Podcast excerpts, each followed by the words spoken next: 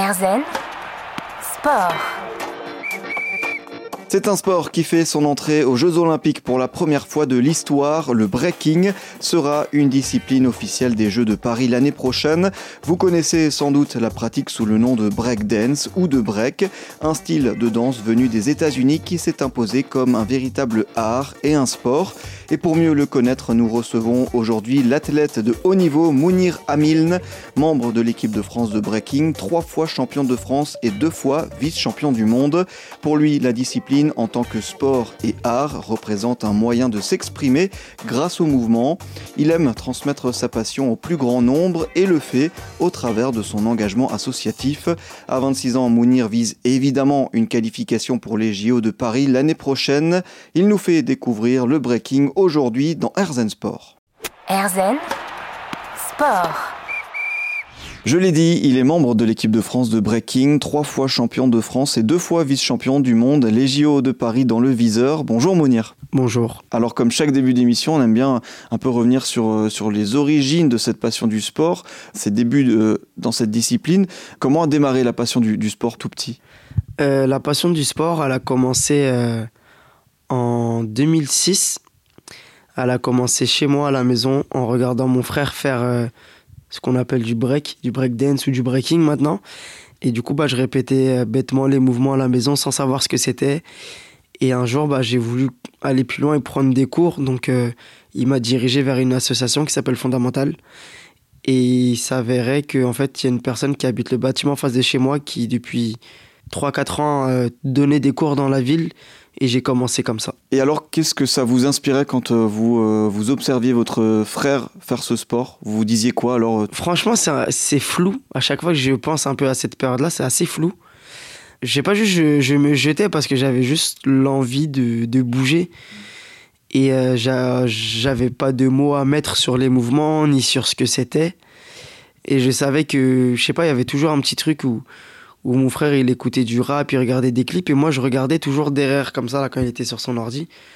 Et je savais pas euh, ce que c'est assez flou. J'avais pas, je me rappelle même pas du moment où je me suis dit je vais faire ça. ça vous, ça vous fascinait? C'était un peu une fascination? Je crois oui. Ouais. Et alors, donc rapidement, vous, avez, vous êtes inscrit euh, à des cours? C'est ça. J'ai commencé à m'inscrire à des cours. Euh, je me rappelle que la première année, euh, j'avais peur de mon prof. j'avais peur de mon prof et du coup, des fois, j'inventais des blessures pour pas y aller. Et en fait, je sais pas pourquoi, mais à, à la fin de, la- de ma première année, euh, j'y suis vraiment allé. J'ai commencé à prendre confiance et j'ai. Et il y a un- je me rappelle à un entraînement, j'ai découvert en fait que j'avais grave du potentiel. Et à partir de là, bah, la machine elle a démarré. Et alors, comment ça s'est passé? Comment vous avez réalisé ce, ce- ce- que vous aviez ce potentiel-là durant cet entraînement? Bah, c'est quand j'ai réussi à passer euh, au-dessus du, du fait que mon prof me faisait peur et que j'ai commencé à appliquer ce que j'ai appris et à trouver des petits moments euh, de liberté comme, euh, comme ça reste, c'est quand- c'est quand même un art de base, des petits moments d'amusement, etc. Bah, à ce moment-là, j'ai, j'ai trouvé mon, comment dire, ma, ma, ma petite direction où j'arrivais à trouver de l'amusement en fait dans ce que je faisais et pas que de l'exécution. Donc, euh, donc à ce moment-là, je me suis dit, ah, bah, c'est cool. Surtout quand je voyais qu'on me disait que c'était bien, qu'on faisait des petits battles de simulation à l'entraînement et je voyais que je gagnais et je comprenais pas pourquoi. Et j'ai commencé à y prendre goût vraiment à ce moment-là. C'est c'est à ce moment-là où vous vous êtes dit, euh, tiens, ce sport, il va plus jamais me lâcher? Non, je me suis jamais dit, il va plus jamais me lâcher. Juste, j'aimais bien faire et j'y allais d'entraînement en entraînement et c'est tout. Il y a plein de fois où, où j'allais lâcher parce que ça me saoulait. Parce qu'après ça, la deuxième année, je, je commence à faire un battle, deux battles. Et puis, en fait, euh, je me suis retrouvé à faire le tour de la France euh, dès ma deuxième année de, de danse. Et je gagnais tous les battles en France dans ma, dans ma catégorie qui était les moins de 14-15 ans, à peu près. Et euh, je gagnais tous les battles. Vraiment, je- j'explosais tout le monde. Et à ce moment-là, bah, bah c'était trop bien. Sauf qu'après, il y avait l'été qui venait. Arrêté euh, de m'entraîner, il n'y avait plus les cours, j'allais en vacances, etc. Et je perdais beaucoup de niveau à la rentrée.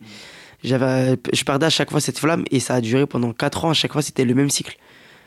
La- L'année, ça allait. L'été, euh, bah, je perdais un petit peu tout. Et, et à la rentrée, bah, j'étais dégoûté, super frustré. J'avais, j'arrivais plus à, à avoir la flamme que j'avais juste avant.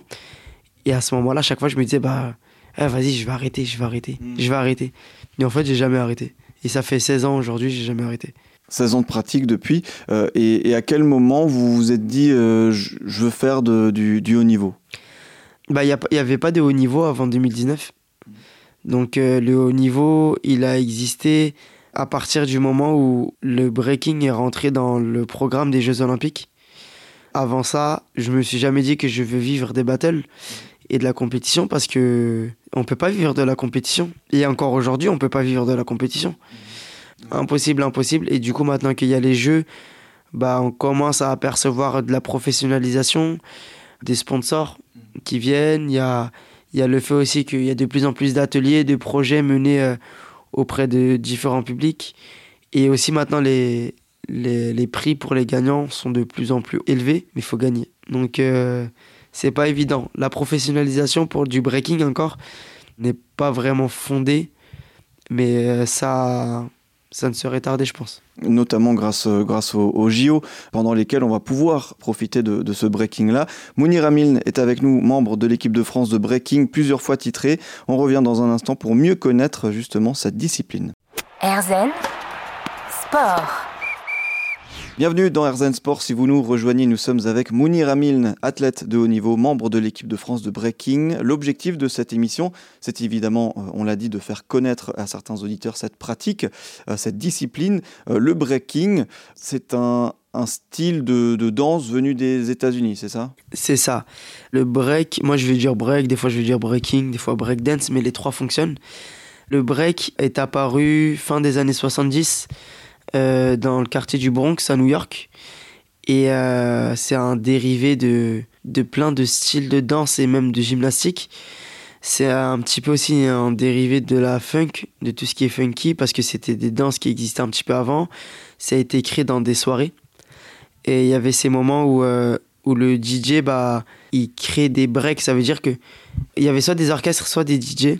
Ils jouaient de la musique dans les soirées ou dans des après-midi. Et ce qui se passait, c'est qu'il y avait des moments entre les moments de chant, il y avait des moments où il y avait que de la batterie. Et c'était ça les moments de break. En fait, c'était les coupures en fait entre les, les grosses parties musicales.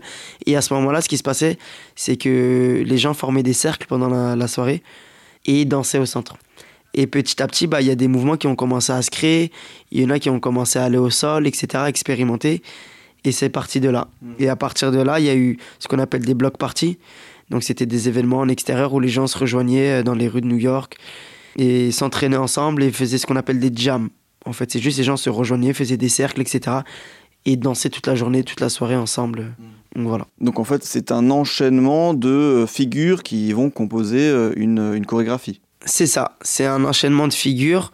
Faut savoir parce que je l'ai pas, je l'ai pas dit, mais le break est un est une branche du, de la culture hip-hop qui est représentée par le rap, le DJing, le graffiti et il y a le break. Mm. Et du coup, bah, bah, c'est un enchaînement de, de, figures debout, au sol, assez acrobatique, parce qu'il y a beaucoup de mouvements qui ont été inspirés de la gymnastique, de danse euh, africaine, de danse euh, russe aussi notamment. Dans ce qu'on appelle les footwork, c'est tous les pas au sol où ça bouge un petit peu dans tous les sens. Bah, il y a beaucoup de, de pas euh, de pays de l'Est, dont dont la Russie. Et aussi, ça a été inspiré euh, de beaucoup, beaucoup de films euh, d'action, euh, de ninja, etc. De, de, kung fu, plus précisément.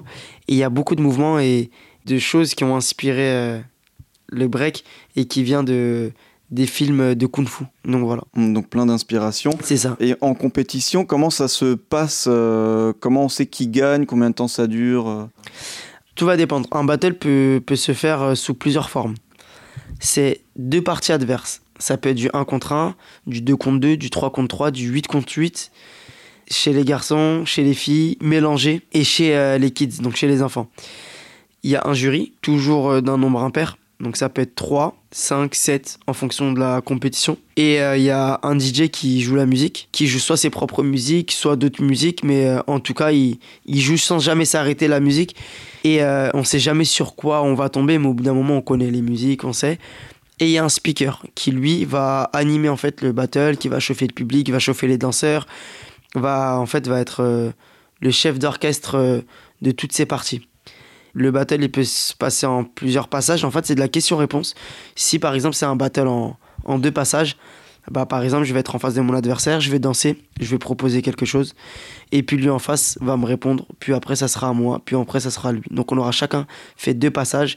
À la suite de ça, il y a le speaker qui lui fait un décompte, et à la fin du décompte, bah, il y a le jury qui vote soit à main levée, donc qui dirige sa main en fonction de la personne qui considère gagnant, ou sinon maintenant il y a, il y a différentes euh, façons de juger via des tablettes, via des grilles de vote. Et ça, ça amène à devoir être complet dans tout ce qu'on fait. Donc, que ce soit la musicalité, la technique, l'originalité, la présence, etc. Et euh, ça nous emmène à devenir des robots et à force de devoir tout cocher comme case, on enlève un petit peu cette âme qu'on avait chacun en nous, où on se permettait de faire un peu ce qu'on voulait.